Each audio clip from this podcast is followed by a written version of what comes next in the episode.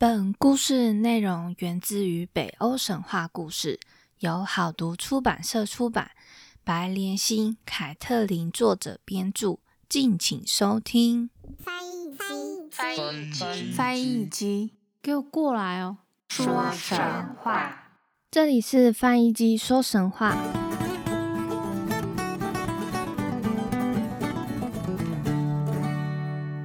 欢迎收听翻译机说神话，我是翻译机。今天这一集，坦白说，我有一点兴奋，因为今天的主角，我认为是男神中的男神——雷神索尔。顺带一提，我超级喜欢电影《雷神索尔》，三大于一大于二。不知道大家对这男神的印象如何呀？而索尔的故事呢，实在是太精彩，所以我们会分为上下两集哦。也因为索尔有许多相关的电影或动画，我今天可能会一直提到这些哦，请大家见谅。目前呢，程度还没有到叶配的标准，只是想要单纯分享而已。我们就赶快来进入男神索尔的故事吧。索尔 （Thor）。日耳曼地区称多纳尔多纳，有古老战神和雷神之称。他身形如山，身如巨雷，眼如闪电，脸上长满红胡须，所以又被称为红胡子。据说，只要他在胡子内吹气，大地便会产生狂风暴雨。因此，无论是普通人或巨人，甚至恶魔，都会害怕索尔。如果大家有去看《周末女武神》的话，里面的索尔就是红头发，但是他没有红胡子。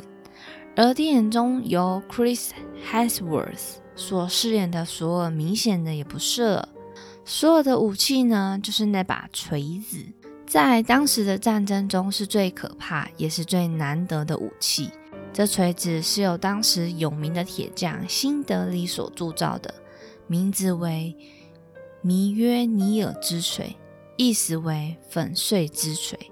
不但具有强劲的破坏力，还可以扔掷远距离的目标，并自动返回索尔的手中，就像电影中索尔打开手，铁锤就可以回到他的手上这样子。不管飞得再远，都能飞得回来。有此锤子，索尔能呼风唤雨，能够使用雷电、风暴、魔法等等，成为了雷神召唤闪电和风暴的媒介。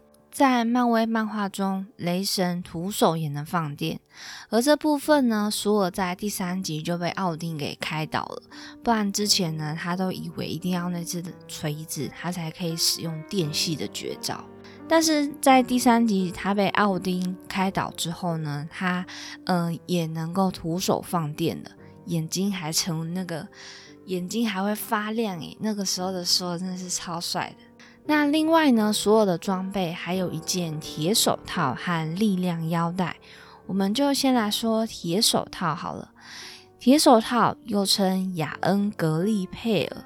此手套主要是来搭配雷神之锤，让索尔无论怎么挥动锤子都不会感到疲倦。不过在动画中，索尔确实也有佩戴这双手套，不过有着不同的解释。他说，索尔戴那双手套并不是为了保护索尔不受锤子的伤害，而是抑制索尔的力量，怕捏坏未觉醒的锤子。这个解释呢，就跟刚刚的说法有点相违背，所以这个部分也是众说纷纭的。那力量腰带呢？维基百科说这是索尔本身拥有的宝物，只要将此腰带系上，就可以发挥比平时更加强大的力量。但其实这两样宝物都没有被文物记载到。可是我相信，也许手套是真的有的，不然动画中可能就不会出现了。那在动画中，我没有观察到它有腰带这个部分呢。对啊，不知晓得在哪一个文献或者是说动画漫画中有，也许漫威漫画有，但我没有看过。那这部分呢，也可以给各位听众们留个想象喽。另外，索尔外出时所乘坐的座车是由三只山羊所负责驾驶的。由于拉车的声音太过响亮，常被人们误认为成雷鸣。索尔身为北欧最强大的天神，他誓言保护诸神、人类，多次英勇地打败巨人族。其本性正义，所以又有诸神首领。国王之神、杀死巨人之神、人类之友等称号。不过，索尔并非性情温和的神，他也具有凶暴易怒的本性。但脾气一过，便能马上恢复平静，就像打雷下雨后，草木一片欣欣向荣，生物充满活力。因此，索尔也被农夫视为最重要的天神。被美誉为世界的守护神。索尔的母亲为约尔多，象征大地或地球的女神。在北欧的古诗中，约尔多被视为挪威的国土。那关于生父的说法也是相当多的。大多数我们都认为索尔是奥丁之子，这样的观点其实值得存疑的。主要是因为索尔的神格早期远超过奥丁。北欧著名神殿当中，在中间的神像就是索尔。还有索尔的日子为一星期中最重要的星期四。日耳曼人也习惯于星期四举行会议，Thursday，也就是由 Thor 而来的。且奥丁和索尔与某些诗歌或故事中又互相对立。关于索尔是奥丁之子这样的说法，其实就会相互矛盾。那奥丁又是在什么时候崛起的呢？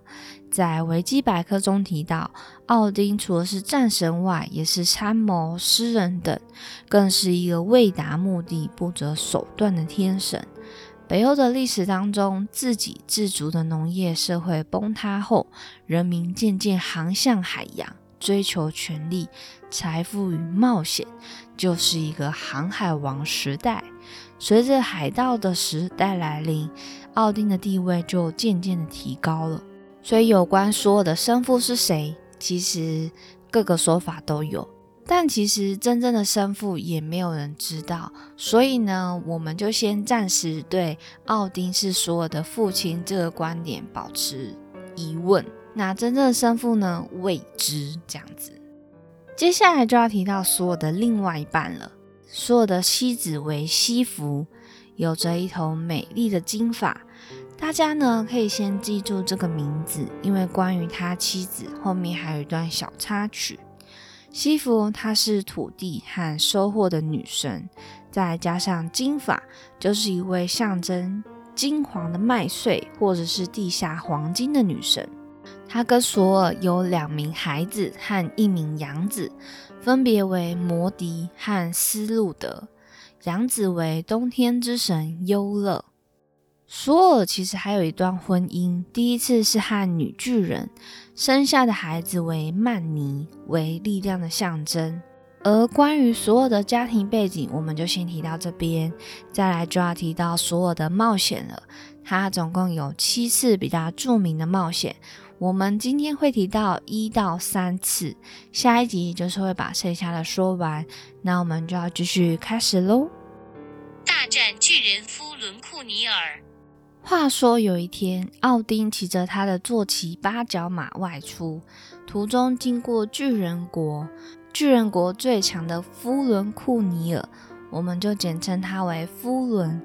他看见了在天空翱翔的奥丁，便对他大喊：“那是一匹优秀稀奇的马吗？”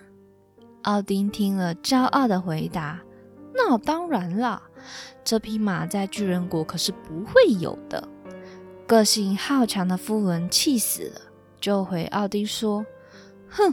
你那匹马虽然看起来不错，但我的马金鬃可是要好得多嘞。说完，夫人就急忙跨上金鬃，努力追赶奥丁，想要证明自己所言不假。他们就一路飞回到了阿斯加。所有诸神都十分惊讶这场空中追逐战，都对突然闯进来的巨人夫伦大声呵斥。但这夫伦却不知道自己闯了大祸，还大口大口的拿阿斯家的酒来喝，甚至开始四处乱晃、胡言乱语。他不但偷窥所有的妻子西弗和弗雷亚女神的闺房，还胡乱下狂语，说什么要把诸神全部勒死。还要把瓦尔哈尔宫殿整个搬回到巨人国去。发酒疯的夫人还一直去骚扰弗雷亚女神，为她斟酒助兴。其他诸神连忙去通知索尔来灭灭这家伙的威风。正当拿着锤子的索尔从远处赶来，就看到弗雷亚女神为夫伦斟酒，索尔瞬间怒火中烧，想一锤打扁这无耻又好色的巨人。但他碍于奥丁的阻挡，无法杀巨人，以泄心头的怒气。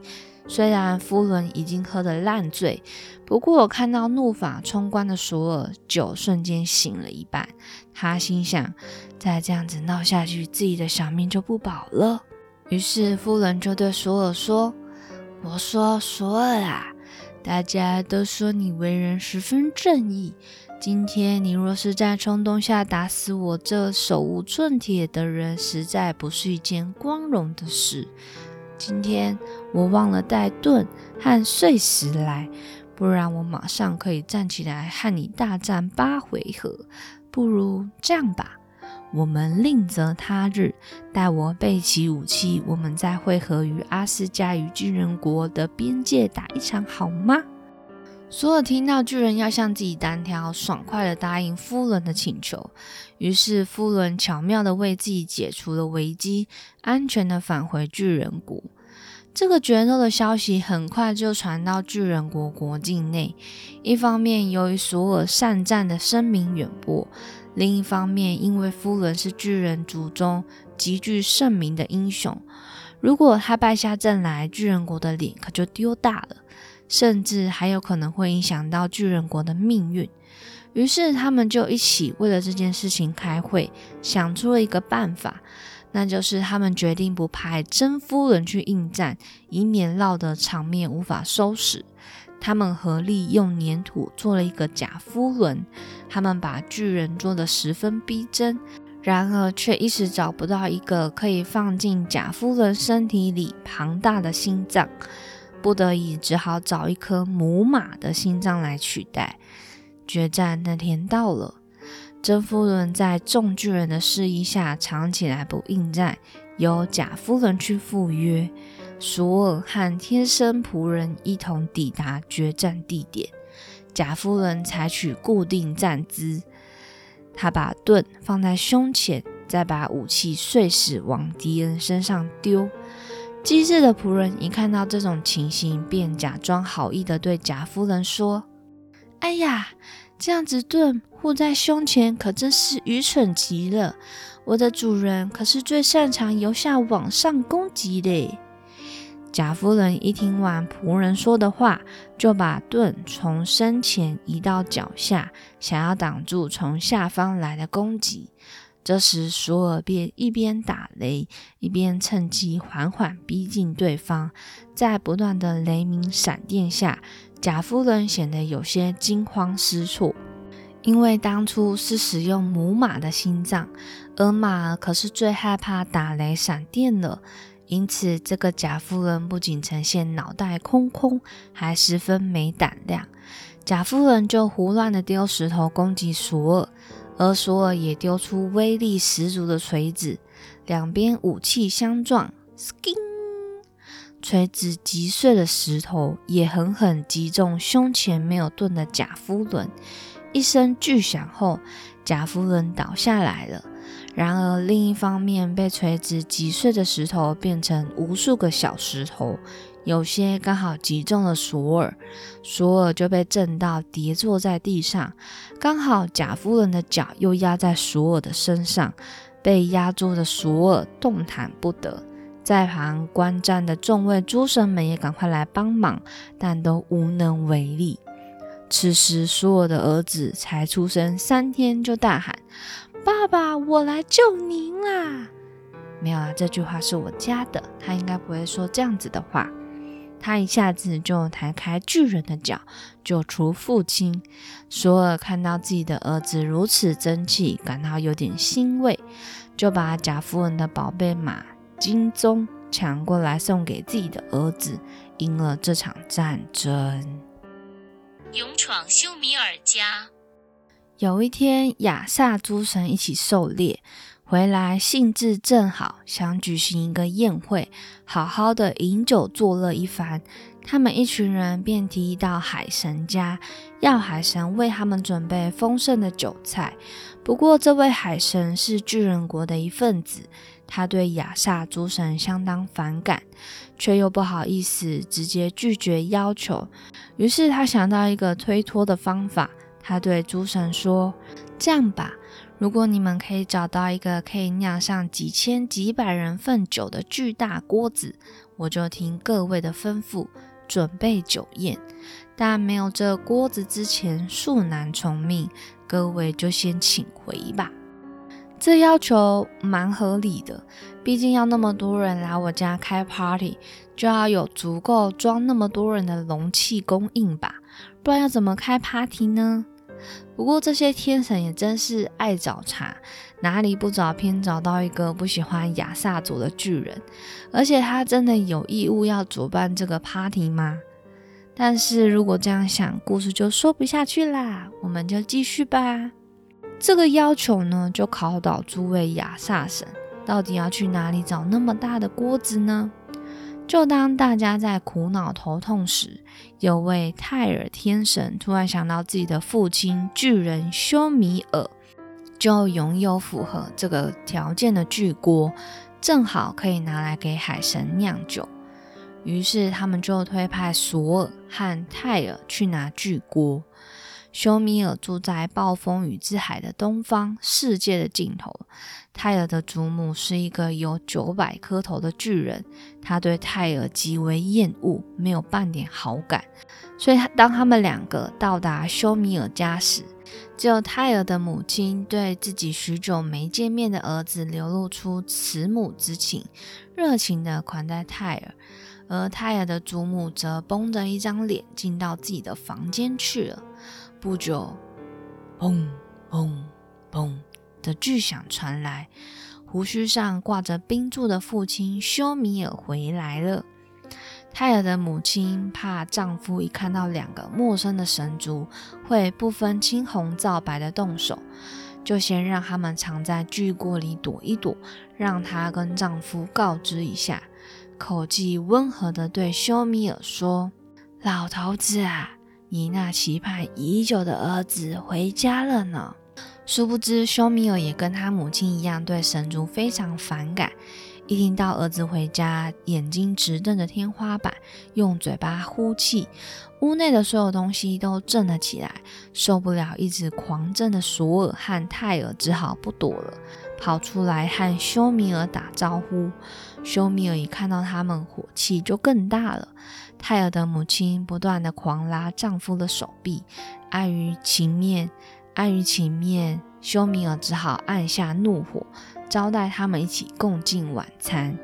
修米尔在妻子的示意下宰了三头牛做晚餐，但食量很大的泰尔自己一口气就吃到两头牛，这使得修米尔的眉头又更皱了，埋怨的对他说：“哦。”你们食量那么大，我可找不到食物供你们吃啊！我只好去海里钓金鱼供给明天的食物。泰尔听到父亲的怨言，立刻就说：“父亲，你别担心，如果你有鱼饵，我可以陪你一起钓鱼。”隔天一早，修米尔准备好钓具和钓饵，便要出海去钓鱼。索尔知道了，表示也想要和他们一起去。修米尔不屑地说。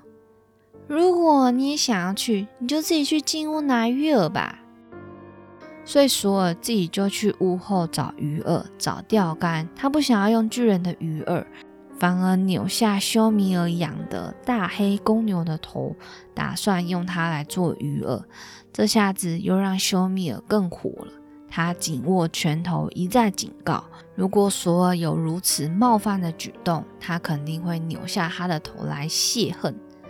三个人各怀心事的乘船出海，不耐烦的修米尔一心只想要赶快钓完，赶快离开。他再也受不了和这两个神族混在一起。出航不久，修米尔就表示想要停下来垂钓，但索尔却另有想法，坚持要远航到深海去。船就在他们两个人的争吵下来到了深海，于是就停下来开始钓鱼。不一会儿，擅长钓鱼的修米尔就钓上两只巨大的金鱼，他得意极了，只向泰尔和索尔炫耀。谁知索尔理都不理，只是专心的将牛头仔细挂在钓钩上，将它丢下海中。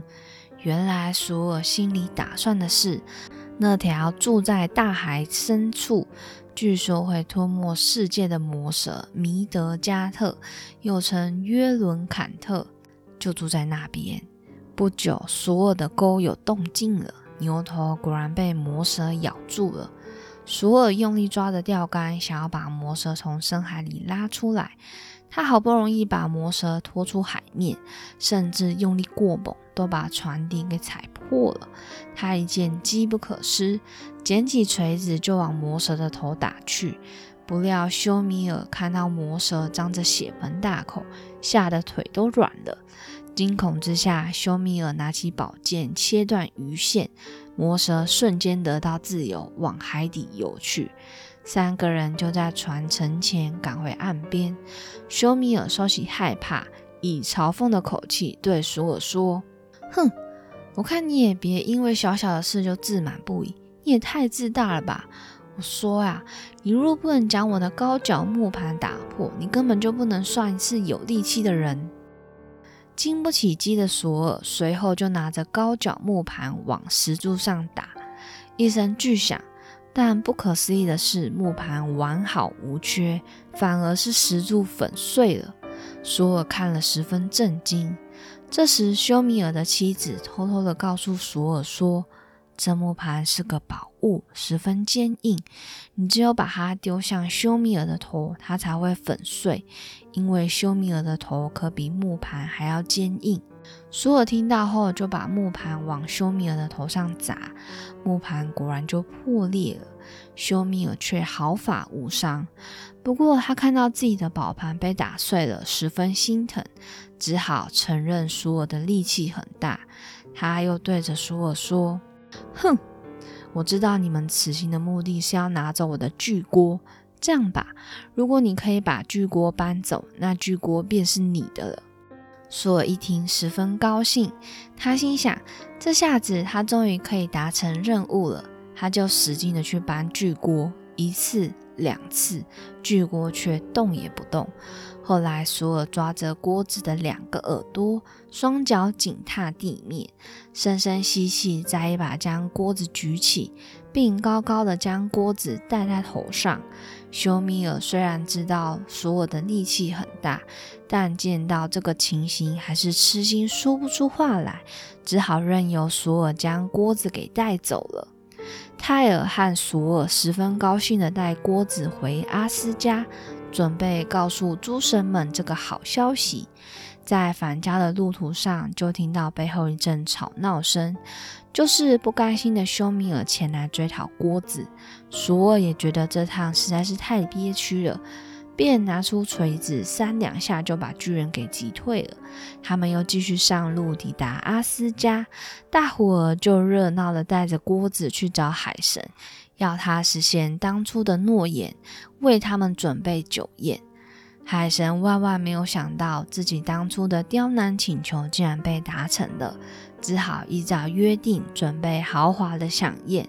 一场因巨国引起的风波就这样欢喜的结束了。索尔巧扮新娘。有一天早上，索尔醒来时，发现自己的锤子不见了，他慌张的不得了。心想，这一定是巨人搞的鬼。他把一向足智多谋的捣蛋鬼洛基找来，对他说：“洛基，洛基，这下子不得了啦！我的锤子不见啦！”洛基听完也觉得是巨人搞的鬼，他们就去协商弗雷亚女神向他借老鹰的羽衣，羽是羽毛的羽，这可是一件宝物，只要穿上它便可以自由飞行。洛基就飞去巨人国打探消息。洛基飞到巨人国后，就遇到国王斯留姆坐在半山腰悠闲的遛马。洛基就问国王：“是不是你把所有的锤子藏起来啦？”国王也毫不避讳地说：“是的，哈哈哈！我把锤子藏在一个地下三万公尺的秘密地方，任凭你们找也找不到。只有一个条件，就是把你们的弗雷亚女神给我当新娘，我就会拿给你。”说完，洛基就飞回阿斯加，告诉索尔。索尔听到消息后，还催促着弗雷亚赶快一起飞去巨人国拿锤子。弗雷亚当然不高兴啊！你自己的东西不保管好，关我什么事啊？而且我还要嫁人呢，这是终身大事哎。那没有办法了，索尔只好开会跟诸神讨论对策。这时，阿斯加的守门人海姆达尔提议：“索尔啊，我看你只有自己假扮成新娘了。”你就穿起新娘装，胸前别上珍贵的红宝石，脖子上戴幸福的项链，腰间再挂上一串钥匙，头发再用桂冠绑起来，肯定可以瞒过那些巨人的啦。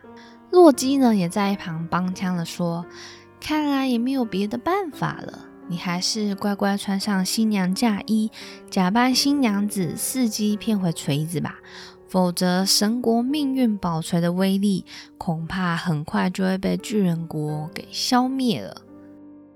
于是，诸神不顾索尔的反对，开始帮索尔装扮了起来。洛基也扮成陪嫁侍女，两人一前一后飞往巨人国。巨人国国王收到通知，非常高兴，还交代部下要把典礼会场布置得美轮美奂。傍晚时分，索尔和洛基按计划抵达，巨人们热烈地欢迎他们，并为他们准备丰富的酒宴。巨人们全部都非常高兴能够参加这场喜宴，并争相一睹弗雷亚的风采。哪知道那个身形巨大的新娘子蒙着一层又一层的面纱，她一坐下来就吃掉一只大公牛、八条烟熏鲑鱼。并一口气喝掉三大桶蜂蜜酒，这食量和酒量让巨人们都大吃一惊。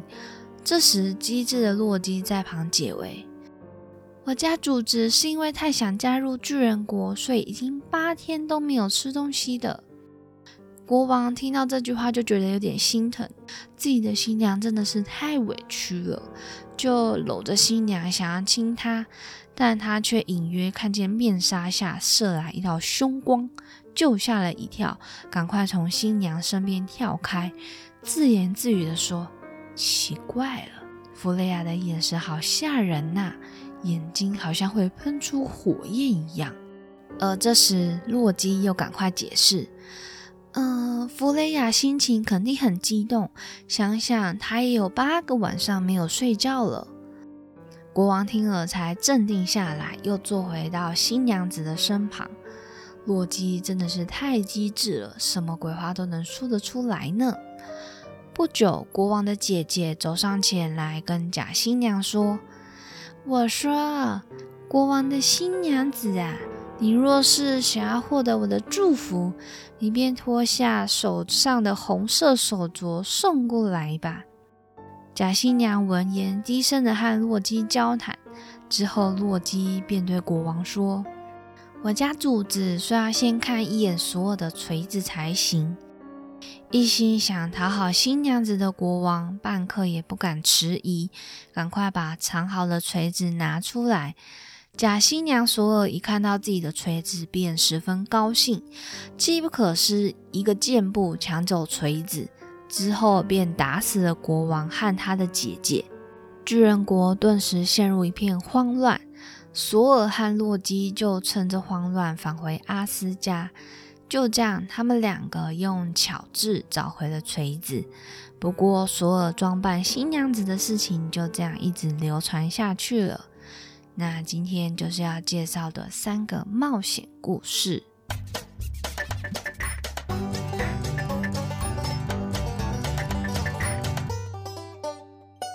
我觉得这三个冒险感觉都太闹了，尤其是第三个，有洛基的场子，所有感觉就是会被整的惨兮兮。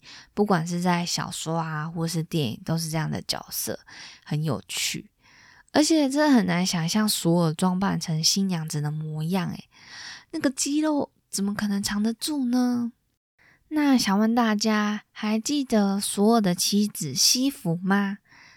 他和雷神之锤，还有洛基，还有铁匠辛德里有一段小插曲。事情是这样子的：有一天，捣蛋鬼洛基趁西弗熟睡时，趁机将他的头发剃光。索尔因此勃然大怒。洛基为了平息索尔的怒火。就去拜托诸如伊瓦尔迪的儿子们，用金丝制成一顶黄金发作为弥补。又另外做了两个礼物，献给奥丁的是长枪，献给夫雷的是神船。洛基因此称赞他是世界上最好的工艺家。但这句话引来另外一个侏儒布洛克的不满，因此布洛克和洛基打赌。赌他的哥哥辛德里能做出更好的东西，而赌注则是彼此的头颅。辛德里做出一头金色的野猪献给夫雷，还有一个巨金的戒指献给奥丁，就是那一个可以一个生出八个的戒指。而当他就在准备献给所有的雷神之锤时，害怕会输的洛基变成一只牛蝇，去骚扰在帮忙固火的布洛克。结果因为这样子，使得雷神之锤的柄短少了一点，就是因为洛基的打扰。那这场赌局呢？他们做好东西之后，就有交给奥丁啊、夫雷啊，他们就要去做审判。在诸神的判断下呢，是由做出雷神之锤的布洛克和辛德里获胜。洛基输了赌局，但急中生智，诡辩说：“头可以给你，但不包括脖子。”诸儒无奈。只能缝住洛基的嘴当做处罚，但不久洛基就自行解脱了。那这个就是他们的小插曲。洛基真的是老话一句，有洛基的场合，感觉最后的结局就是被他耍了。不过话说，这个锤子真的是蛮厉害的。嗯，好像并不是每一个人都可以拿得起来哦。在电影中，连浩克啊、钢铁人呐。都没办法拿得起来，但在漫画中有好像蛮多可以举得起来雷神之锤的，像是在漫画中有提到说死侍，还有黑寡妇、美国队长等等。那这个网站介绍我看的也是有点看不太懂，我可以把网站的链接给你们，让大家好好研究一下，是不是真的都是，是不是他们真的是都举起雷神之锤呢？那也希望有看过漫威漫画的人可以跟我分享一下，感谢大家。那今天的索尔上集我们就说到这边，下礼拜还有更精彩的故事哦，我们下周见，拜拜。